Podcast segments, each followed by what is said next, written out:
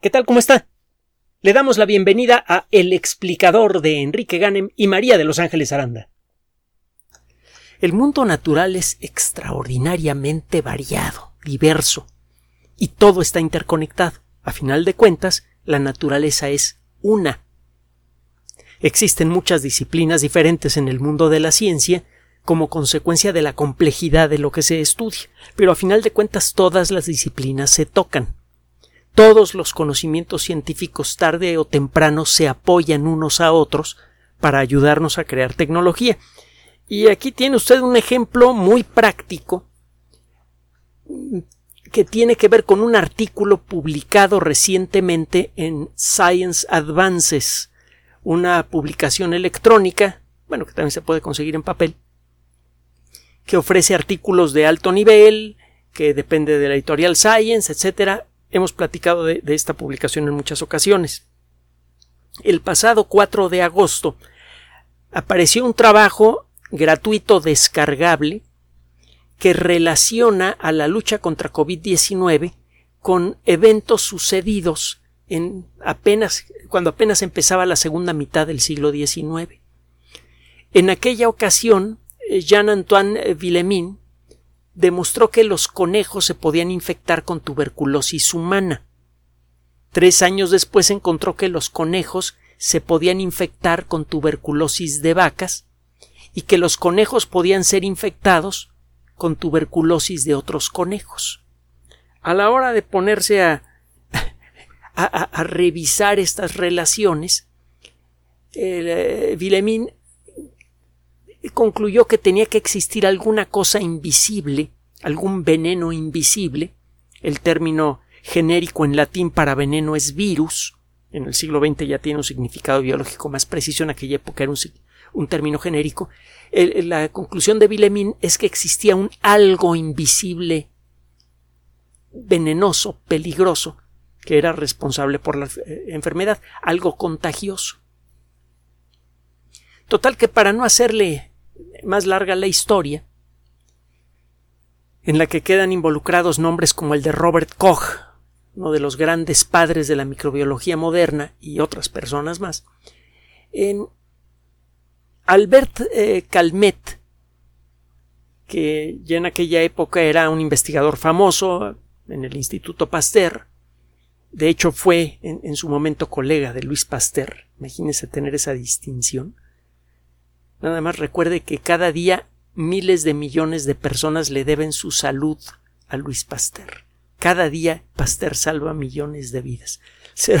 el ser eh, colega de una persona así es, es una medalla invisible pero más grande que cualquiera que se puede otorgar en cualquier conflicto bélico. Bueno, el caso es que Albert Calmet y su ah, eh, colega, bueno, primero fue su asistente, eh, Camille Guérin,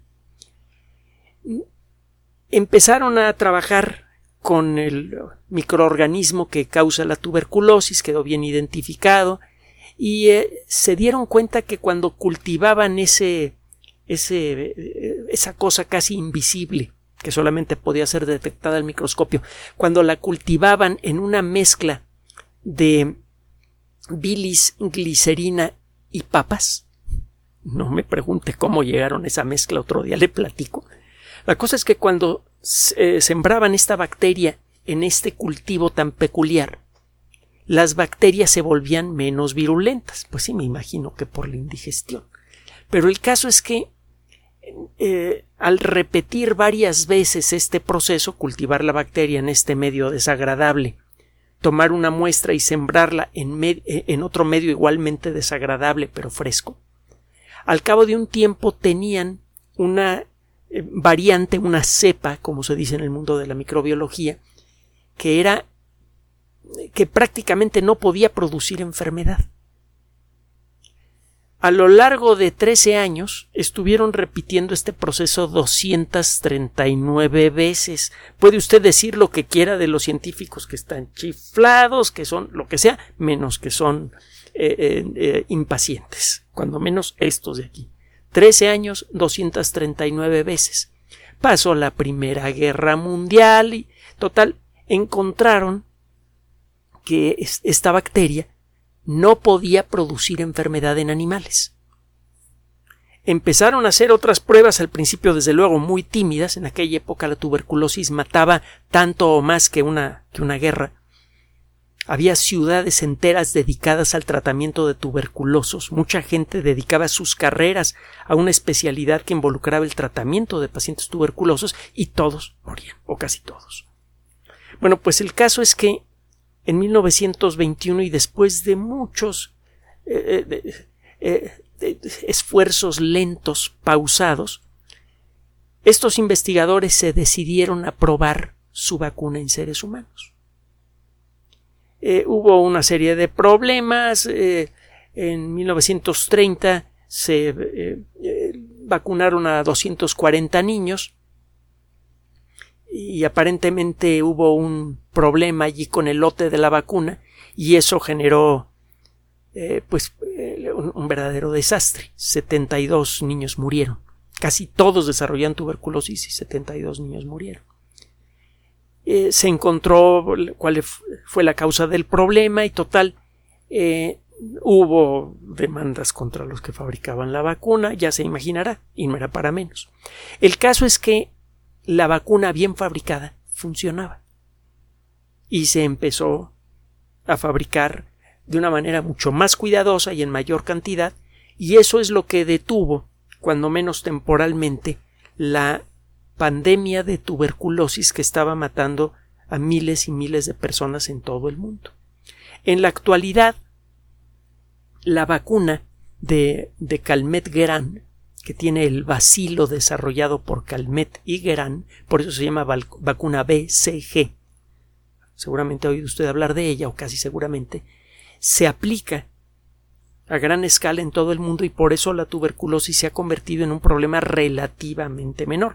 Aunque han aparecido, por un lado hay mucha gente que no se vacuna y por otro lado eh, la gente cuando no come bien, cuando está eh, crónicamente desnutrida es más fácil víctima de toda clase de enfermedades, incluso eh, cuando tiene la protección de una vacuna.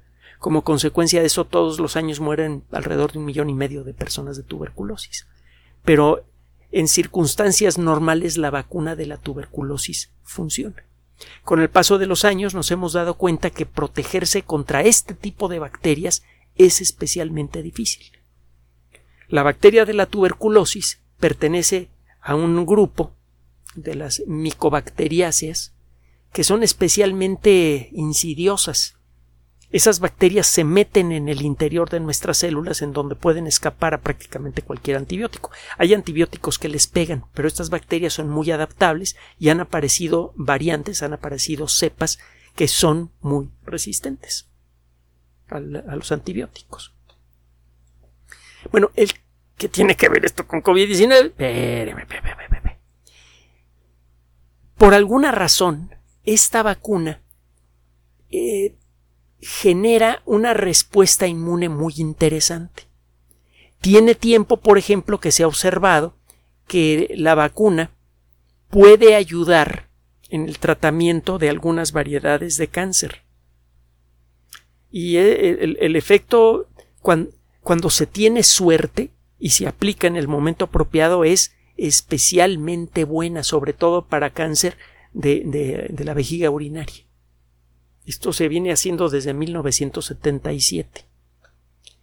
Y eh, se ha estudiado por qué tiene este efecto la vacuna. Todavía no lo acabamos de entender bien, pero como consecuencia de esto se han eh, construido cosas parecidas a vacunas que se ha encontrado que producen un efecto eh, en cierto modo protector contra otras variedades de cáncer también en la vejiga. En algunos casos, cuando la vacuna se aplica de la manera apropiada, se da tratamiento, se remueven los tumores cancerosos y si se logran eliminar, ya sabe que luego tienden a regresar, la vacuna BCG reduce hasta en un 67% los casos de recurrencia de algunas variedades de cáncer. Eh, parece que también podría tener algún efecto en el cáncer eh, colorectal el trabajo está en este momento en, progreso. Todavía no sabemos exactamente si va a ser un buen coadyuvante en la lucha contra el cáncer colorectal o no. Pero el caso es que esta vacuna destapa, eh, dispara un proceso autoinmune muy fuerte. El sistema inmune se activa y no solamente aprende a destruir a la bacteria, a la bacteria de la vacuna. Cuando le inyectan ustedes esta vacuna, le inyectan la, la bacteria tontada. El sistema inmune queda, ¿cómo decirle?, acelerado y reconoce con más facilidad a otras amenazas. Bueno, pues este grupo de investigación, repito, el artículo aparece en Science, Advances, el, eh, lo encuentra usted en el volumen 7, 7 eh, revista 32 del 4 de agosto de 2021. Está en Internet descargable como archivo PDF. O lo puede ver en, forma completa si no lo quiere descargar en la página de Science Advances. Bueno, la cosa es que estos investigadores parten de, una observación. Cuando se, se pone la vacuna de Calmet-Guerin, la cantidad de sustancias relacionadas con el funcionamiento del sistema inmune que aparecen en la sangre cambia. Acuérdese que el sistema inmune está construido por células, la mayor parte de ellas son los glóbulos blancos, es un término genérico para referirse a varios grupos diferentes de ellas, que se ven más o menos igual al microscopio. Y estas células intercambian información y reciben información del cuerpo en forma de señales químicas. Hay una larguísima familia de sustancias químicas que se conoce eh, como factores de transferencia, que son los que sirven de... Eh, son el lenguaje molecular que utilizan las células del sistema inmune para comunicarse y para comunicarse con el cuerpo. Dentro de esta gran, dentro de este gran grupo de sustancias, los factores de transferencia, hay varios subgrupos y cada uno de esos subgrupos puede ser muy grande también. Están las citoquinas, las quimioquinas, los interferones, hay un montón de, de sustancias diferentes. Bueno, resulta que cuando usted inyecta la vacuna en una persona que nunca ha sido vacunada por BCG y le toma muestras de sangre, encuentra usted eh, una alteración en el tipo de factores de transferencia que encuentra usted en la sangre. En particular, encuentra usted que se reduce de manera importante en la sangre el nivel de las citoquinas tipo 1, tipo 2 y tipo 17 y también los interferones tipo 1 y otras sustancias más. La lista de sustancias relacionadas con la actividad del sistema inmune que se reducen en, en concentración en la sangre es bastante larga cuando usted aplica esta vacuna. Usted dirá, ¿qué no es eso malo? Es decir, yo inyecto la vacuna y la señalización en el sistema inmune disminuye y la respuesta es no. Al igual que en la comunicación con seres humanos, el gritar no sirve de mucho, a veces empeora las cosas. Si usted baja el nivel de la conversación y trata de ser civilizado, está usted invitando a que la otra parte quiera ser civilizada también. Que quiera aceptar la invitación o no, ese es otro rollo pero cuando menos está usted poniendo eso de su parte. Y en cierto modo eso es lo que pasa cuando usted baja el exceso de ciertos tipos de factores de transferencia en la sangre. Recuerde lo que hemos comentado en varias ocasiones con respecto a, eh, a la sospecha que tienen los médicos con respecto al COVID-19 intermedio y severo. Parece tratarse de un problema autoinmune. Para cuando la enfermedad grave se declara, generalmente el virus ya ha desaparecido del cuerpo o ha disminuido su presencia hasta hacerse casi indetectable. No siempre, pero sí en muchos casos, en casi todos. Eso significa que casi con seguridad lo que llamamos enfermedad grave, COVID-19 grave, es más bien una especie de enfermedad autoinmune. El sistema inmune empieza a enviar señales de alerta que activan a muchas células del sistema inmune que disparan una producción aún mayor de señales de alerta. Cuando el sistema inmune se alerta, se produce una reacción general en el cuerpo que tiene muchos aspectos diferentes que se conoce colectivamente como reacción de inflamación. Normalmente cuando pensamos en inflamación pensamos en una zona aislada de nuestro cuerpo, un piquetito en el dedo o un brazo que se hincha y nada más. Pero la inflamación puede ser general y puede no ser fácilmente visible a simple vista. En el caso de COVID-19 severo, tiene usted una inflamación importante en los pulmones y en otras partes del sistema respiratorio. Y obviamente eso no es deseable. Cuando un tejido se inflama se llena de líquido. Y, además llegan los glóbulos blancos en gran cantidad y hacen chuza con lo que encuentran. Incluso eh, pueden afectar a células normales que no han sido invadidas por virus. Eh, eh, esto podría explicar muchos de los aspectos del COVID-19 severo. Y lo cierto es que cuando se declara la enfermedad severa, una de las pocas cosas que reduce el riesgo de muerte de manera importante son ciertas sustancias antiinflamatorias. Y quiero volver a comentarle algo que hemos dicho antes.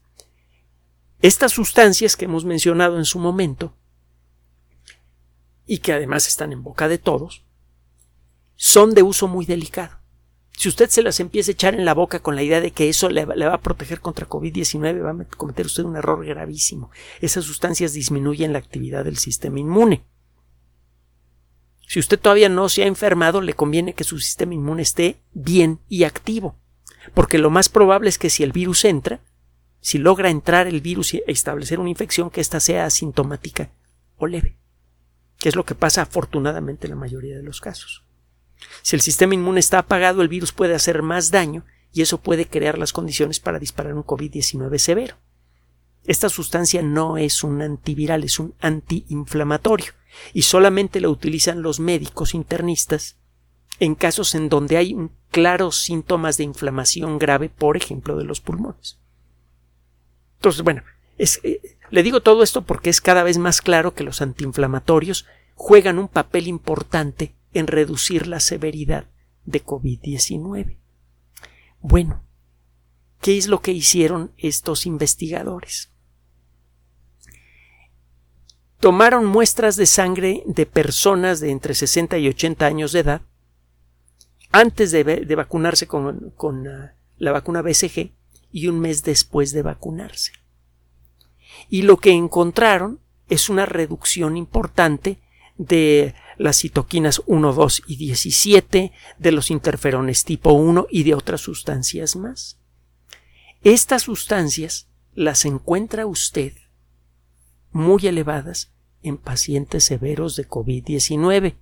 A ver, 2 más 2 son 4. La vacuna BCG se convierte en un candidato para el tratamiento de casos severos de COVID-19. No se sabe si el efecto mm, suavizante del sistema inmune de la vacuna podría llegar lo suficientemente rápido para darle tratamiento a una persona que desarrolla la enfermedad severa. No lo sabemos. Lo que sí sabemos es que en personas de 60 a 80 años, que son las más expuestas a la enfermedad, incluso ya vacunadas, y es en donde la enfermedad grave se desarrolla con más facilidad, la vacuna BCG disminuye de manera importante sustancias que sabemos que intervienen en la enfermedad grave. Existe, por lo tanto, la esperanza muy directa, muy clara, lo suficientemente buena como para publicarla en esta revista, que es de bastante prestigio, la, posibilidad, repito, de que esta vacuna pueda convertirse en una ayuda para eh, enfrentar la enfermedad. Probablemente la vacuna se podría aplicar cuando comienzan a aparecer los síntomas. Si esto no funciona porque el proceso de protección es muy lento, probablemente lo que conviene es comenzar a vacunar a la gente más vulnerable, la que desarrolla más fácilmente la enfermedad grave, con la vacuna BCG. Que ya me vacuné, no importa, no pasa nada. A lo mejor se vacunó usted de niño.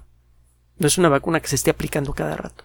El aplicar la vacuna BCG a una persona adulta que se vacunó de, pequeña no tiene normalmente ningún problema. Ninguno. Es una vacuna que, vaya, que conocemos casi casi desde la época de Pasteur. Así que no se trata de una. Bueno, no. La conocemos desde poco después de la Primera Guerra Mundial, para ser más precisos. Pero en cualquier caso es una vacuna bien conocida que tiene ya casi 100 años con nosotros. De hecho, tiene, ya cumplió 100 hace poco. Entonces, de nuevo, cuando usted hace ciencia, siempre se dedica a un solo tema, pero siempre tiene la oreja parada. Es imposible realmente dedicarse a un solo tema en el mundo de la ciencia. ¿Quiere usted dedicarse al estudio del funcionamiento del sistema inmune? Tiene que aprender biología molecular, tiene que aprender química, tiene que aprender algo de física, etcétera, etcétera. Necesita usted aprender de varias disciplinas diferentes. De manera natural, en el mundo de la ciencia se encuentran siempre conexiones entre ramas diferentes del conocimiento. Cuando la gente con suficiente experiencia y suficiente talento se pone a trabajar, muchas veces se encuentra estas conexiones que de lejos no se ven obvias. ¿A quién se le habría ocurrido pensar que la vacuna contra la tuberculosis podría quizá convertirse en un gran aliado en la lucha contra COVID-19?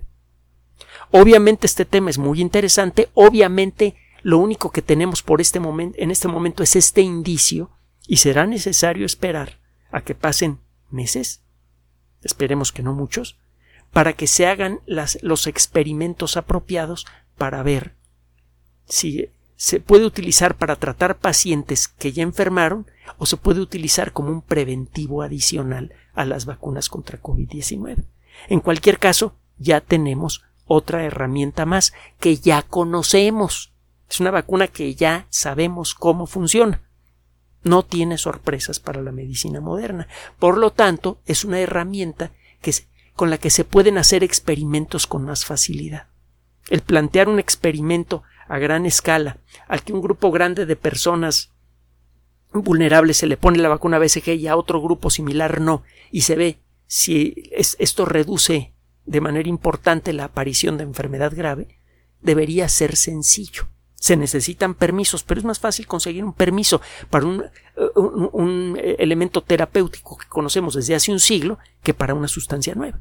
Así que es muy probable que este descubrimiento en poco tiempo se convierta en pruebas y si salen bien, y hay motivos para creer que, que van a salir bien, es muy probable que eh, esta vacuna se convierta en otro valioso aliado en la lucha contra COVID-19. Recuerda lo que hemos dicho, cada día tenemos más herramientas en la mano para luchar contra la pandemia. Entonces, tenga cuidado con lo que escucha. En, lo que a la lucha contra COVID-19 se refiere, el veneno entra por los oídos y por los ojos. Tenga cuidado con lo que ve en la pantalla de su celular. Tenga cuidado con lo que escucha por allí. No importa qué tan autorizada pueda parecer la voz que le trae usted una noticia alarmante. Escuche a quien de veras sabe. Escuche a los científicos, escuche a las autoridades de salud y, por favor, mantenga la calma. Gracias por su atención. Además de nuestro sitio electrónico www.alexplicador.net, por sugerencia suya tenemos abierto un espacio en Patreon, el explicador Enrique Ganem, y en PayPal, el explicador patrocinio por los que gracias a su apoyo sostenemos este espacio. Puede usted descargar gratuitamente estos audios en formato MP3 en Spotify y en iTunes como El Explicador sitio oficial y en SoundCloud como El Explicador y con formato de video en YouTube en El Explicador sitio oficial.